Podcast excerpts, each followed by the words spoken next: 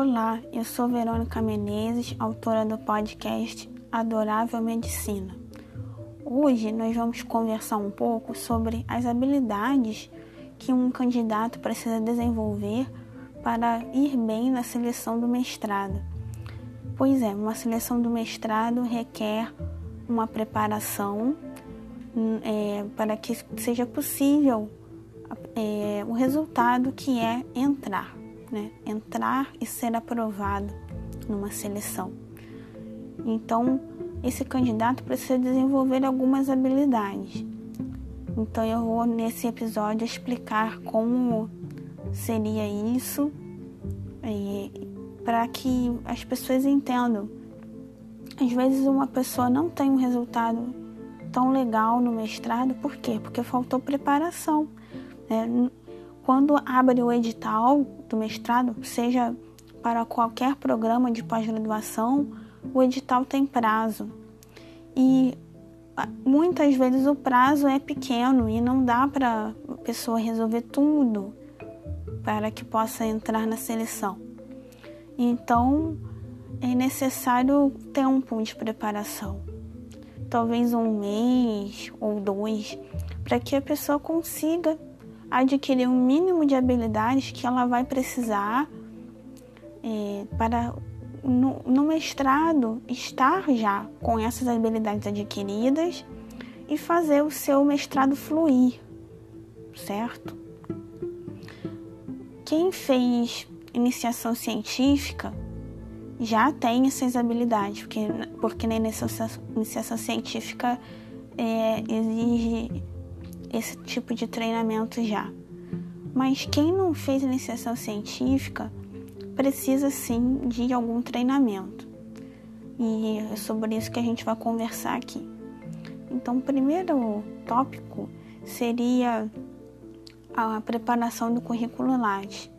Então, é necessário que o candidato venha a organizar seu currículo, reunir os comprovantes de certificados de cursos que ele tenha feito e juntando isso numa dada ordem. Depois de reunir tudo isso, ele precisa lançar esse, esses dados, esses cursos e atividades dos quais ele participou na plataforma Lattes. Então, a plataforma Lattes é um domínio público, é, é um site público ligado ao, ao governo federal e as agências de fomento utilizam essa plataforma para identificar os grupos de pesquisa. E, e por padrão, né, todas as seleções de mestrado, sejam as públicas ou particulares, exigem que o candidato esteja com o cadastro lá. Então, é, após reunir todos esses comprovantes, o candidato vai colocar os seus é, suas tarefas, cursos dos quais ele participou, vai reunir tudo isso e colocar lá. É necessário destinar um tempo hábil para fazer isso. Né? Quem nunca fez precisa aprender a mexer na plataforma. E é, é, é simples, mas não é rápido, tá? Então é, é necessário destinar aí pelo menos uma semana só para reunir os documentos e colocar lá na plataforma Lattes. Uma outra habilidade também que esse candidato precisa desenvolver é de é, saber reunir referências. Isso ele vai fazer durante todo o período de mestrado. Então é necessário conhecer e saber utilizar algumas plataformas básicas de pesquisa. Por exemplo, o domínio público, CAPES, onde é possível buscar teses e dissertações. Existe também o Google Scholar, que traz referências também, é, só que são referências que muitas vezes a gente não consegue baixar diretamente no Google, tá? Mas é interessante para buscar citações. Né? O Google Scholar ajuda a buscar citações, mas não necessariamente a gente vai conseguir baixar os arquivos por lá. A outra ferramenta que é muito utilizada nas áreas biológicas e da saúde, que eu acho que é a melhor ferramenta, é o PubMed. É um site no qual as evidências científicas mais recentes estão publicadas lá. E um, um projeto tem que ser pautado em evidências. Então, é, é, a melhor forma é buscar lá no PubMed. Se nós formos pensar em livros, né, livros texto, os livros eles têm uma defasagem já de pelo menos uns cinco anos né, em, em relação às referências publicadas no site do PubMed. Então, é, os livros eles servem de base de roteiro, mas eles não podem ser a única fonte de busca. Bom, ainda existem outras fontes, como o Web of Science, o Cielo. O Cielo é, é muito bom para encontrar trabalhos que, em geral, estão em idiomas português e espanhol. O Web of Science já seria para buscar quando a gente já conhece uma revista científica. É, no Web of Science é possível buscar os trabalhos científicos que já estão na base de dados das revistas científicas. Então é uma busca também mais objetiva quando se conhece a revista né, ou o periódico e você quer conhecer o que, que essa revista e esse periódico publicou nos últimos tempos. Bom, uma outra habilidade também que esse candidato precisa adquirir é a leitura dinâmica de artigos. Um estudante de mestrado, de doutorado, necessita adquirir essa habilidade de rápida leitura, porque ele precisa ler muito em um único dia. E ele não tem muito tempo para ler, porque além de ler os artigos, ele precisa cuidar dos experimentos e, e exige muito dele uma presença no laboratório e daí ele tem que se organizar para ler em casa. Então ele tem que ter uma certa rotina e uma dinâmica para isso. Bom, uma dica seria ordenar os artigos por autor e ano e além disso selecionar por, por tema. Por exemplo, é, colocar numa pasta artigos temáticos e ali você vai agrupando esses artigos por temas. E isso facilita muito. Por exemplo, quando você quer buscar um artigo ou retomar uma leitura, você vai lá numa pasta que você já preparou e todos os artigos estão lá. Isso te economiza tempo. Então, uma forma de ler rápido o artigo seria ler o resumo. Depois com alguma experiência você consegue prever os resultados que você vai ler no, na discussão e, na sessão de resultado. Mas é, por prática é melhor começar assim, lendo o resumo, depois do resumo vai direto ver os gráficos na sessão de resultados e por último o primeiro parágrafo da discussão Pronto, já leu o artigo, vai para o próximo. E assim vai. E sempre salvando o, o arquivo de texto do artigo em PDF e com o nome do autor e o ano. É uma forma de, de se organizar que dá certo. Existe também a necessidade de identificar os tipos de artigos. Depende muito do que você está procurando é, em alguns momentos você quer uma revisão, porque na revisão você vai encontrar outros artigos citados lá dentro. E esses outros artigos que estão citados na revisão vão te trazer informações pontuais e que vão te ajudar a, a, a ter um, uma organização de texto melhor. Ou você vai encontrar na revisão outros artigos para você citar, se você está buscando citar artigos. Mas o interessante é que na revisão você sabe que o autor da revisão já leu esses artigos previamente. E ele está trazendo ali para você. Então, esses artigos que ele já reuniu ali na revisão, você já sabe que são bons artigos, que você pode ler e citar, que são, que são bons artigos já para o objetivo é, destinado, certo?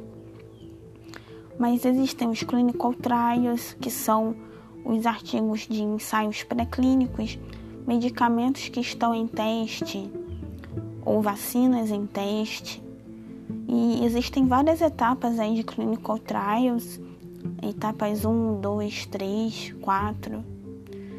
E são artigos que estão envolvidos nessas etapas, etapas de desenvolvimento de fármacos de novas drogas, que estarão no mercado posteriormente. Então, são substâncias que estão em teste. Então, nos clinical trials é muito comum é, você ver sobre a, a farmacologia, aí dentro disso vários, vários modelos de farmacologia de plantas medicinais, substâncias sintéticas. Então, é, esses, esses experimentos estão publicados, muitos deles, em clinical trials. E existem também os artigos de meta-análise. Então, se você quer recolher dados estatísticos apenas, né, os artigos de meta-análise eles são pautados em dados clínicos né, e epidemiológicos. Então, a pessoa já levantou todos esses dados para você. Então, você vai só recolher e utilizar. Por exemplo, o percentual de diabéticos na Índia. E, e quantos desses diabéticos são gestantes? Então, é uma estimativa que aparece nesse tipo de artigo, os artigos de meta-análises. Existem também os short communications. Então, short communications são artigos que envolvem uma ideia nova, né, mas que ainda requer estudo de mecanismos fisiológicos. Então, os short communications são breves comunicações, né, são aí, artigos curtos que é, as pessoas é, estudaram, tem uma evidência é, científica é, original, mas ainda estão estudando os mecanismos fisiológicos acerca disso. Então, esse é o modelo de short communications. E existem ainda diversos outros modelos né, que é, são interessantes de se conhecer. Por exemplo, a, a, a como commentaries, sim, os artigos de comentários geralmente são escritos por uma ou duas pessoas e as pessoas ali estão apresentando uma visão particular sobre um tema. É uma visão, uma opinião dos autores que ainda não está provada cientificamente, mas é uma ideia, uma ideia que é, tem uma base sólida.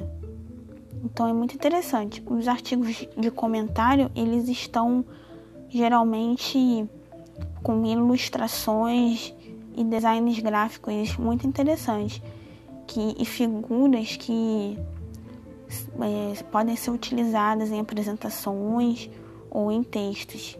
Textos dentre eles o projeto de mestrado, ou, que são é, figuras que ilustram. Então, alguns professores recolhem figuras daí, desses artigos de comentários, para colocar em apresentações. Bom, então existem diferentes tipos de artigos que podem ser utilizados para diferentes finalidades. O próximo tópico seria como obter ideias para um projeto. Bom, é, as ideias elas vêm conforme a, o interesse do orientador, na maior parte das vezes e o aluno ele também tem que gostar desse assunto porque é ele que vai desenvolver o projeto depois. Então, é necessário que isso seja bem afinado. O aluno pode buscar ideias no PubMed. Ali é o melhor lugar, porque existe um banco de dados de palavras-chave. Então, ali o aluno pode pesquisar as palavras-chave que ele necessita saber, e, esse banco de dados vai trazer se esse estudo foi feito ou não. Então, isso é o ideal para quem está buscando uma publicação científica. Mas existem diferentes maneiras de se buscar ali. Pode buscar conforme a necessidade de revisão. Eu quero produzir uma revisão, mas eu não sei se essa revisão já foi publicada, se esse tema já existe publicado. Eu quero publicar um clinical trial, mas eu não sei se isso já foi publicado. É, então eu quero publicar um artigo de comentário, mas eu não sei se esse tema já foi publicado. Então no PubMed é ideal. Né? E isso depende muito se é um trabalho de revisão bibliográfica, é, se é um, um estudo mais específico, mas quem tem a finalidade de publicação, o melhor banco de dados é o banco de dados do PubMed. E é de lá que a gente consegue obter as ideias. Além disso, a gente consegue obter ideias é, participando de congressos e de seminários. Então, é, é sempre bom quem tiver a oportunidade de participar de seminários, participar de é, congressos, porque ajudam a ter ideias. É necessário também dominar a formatação da ABNT. Todos os, programas de pós-graduação exigem isso. É, então é necessário também é, treinar a escrita no formato de ABNT. Então, ali com as normas de ABNT, nós vamos aprender a formatar citações, formatar referências, para cada tipo de referência tem uma formatação, por exemplo, se é um livro, se é um artigo, se é um, uma patente. Para cada tipo de informação ou de conteúdo existe um padrão escrito de formatação. Então essas normas estão na ABNT. E existem ferramentas automáticas de formatação e eu vou dizer aqui sobre uma que eu já tenho experiência de utilizar, que é o Mendeley. O Mendeley ele é uma ferramenta de formatação automática, no qual nós colocamos as referências no banco de dados do Mendeley, e aí cada pessoa com a sua conta e, e, acesso por login e senha consegue ir acumulando essas referências lá no Mendeley. E aí, no momento que a gente está escrevendo o texto, a gente consegue inserir as citações já no formato necessário. Se é o formato ABNT, se é o formato de uma revista específica, e a gente já consegue formatar automaticamente. É, tem prós e contras. Os prós é que realmente fica muito prático e rápido para formatar e o, a parte que dá mais trabalho, né, que é o ponto negativo, é de acumular as referências lá no Mendeley. Isso demanda um pouco de tempo, porque à medida que a gente vai lendo, a gente vai lançando as referências lá no Mendeley. Então, a gente já vai acumulando as referências assim. E, só que isso demanda algum tempo de leitura e de dedicação ali em, em acumular as referências no Mendeley. É, a outra parte é que é, ao inserir as referências no Mendeley, nós precisamos então é, colocar título, autor, e também o DOI. O DOI é um registro digital do artigo. Então a gente tem que cadastrar isso no banco de dados do Mendeley e no momento que a gente vai formatar essas citações, nós vamos formatar utilizando o DOI. E tendo o DOI, essas referências entram automaticamente no texto. Então era isso que eu queria falar para vocês. Muito obrigado pela atenção e até o próximo episódio. Tchau, tchau.